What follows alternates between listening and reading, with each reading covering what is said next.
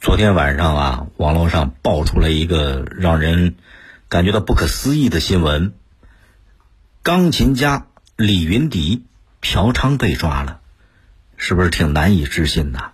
你说李云迪感给这给人的感觉就是挺斯文，又帅气又有才华，居然私底下干这个，肯定这下要被列入劣迹艺人，前途尽毁。想想也挺可惜的，但是这就属于他咎由自取。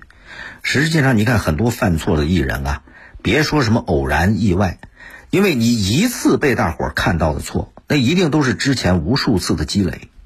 所以你说人这辈子，很多时候很多路，那一步都不能错，错一步步步错。生活中不少人会忽略掉一个事实：不被控制的欲望无异于毒品，如果被欲望冲昏了头脑。稍不留神就会坠入深渊，万劫不复。稻盛和夫说过一句话：“欲望本身不是罪恶，可是凭借欲望毫无节制、为所欲为，那才是罪恶。”咱们想想看啊，这个欲望啊，在生活当中实际上它是多种多样。你比方说，放纵饮食，没有节制的玩乐。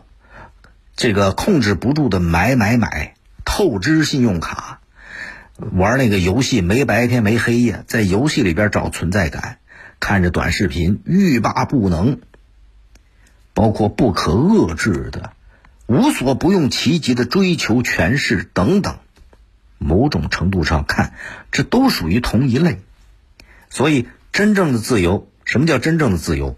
不是你拥有了多少，而是拒绝了多少。控制欲望啊！你说这人这一辈子学会控制欲望，是每个人都得终生学习的必修课。尤其是对于很多公众人物来讲，你像李云迪那么多的粉丝，这样的公众人物，现在因为涉嫌嫖娼，法律的惩处还在其次，他在舆论场上被那么一公开亮出来，好家伙，这更可怕啊！其实对这些后果。这些公众人物他心里边都有数的，非要顶风去作案，最终的结果你自食恶果。很多人说他专业领域里边很牛，可可无论你在你的领域里边有多牛，一旦违法违反了道德和法律，等待他的就是严惩啊。所以做人呐，跟钢琴演奏一样，都得分清是非黑白，得明白法律底线不能逾越啊。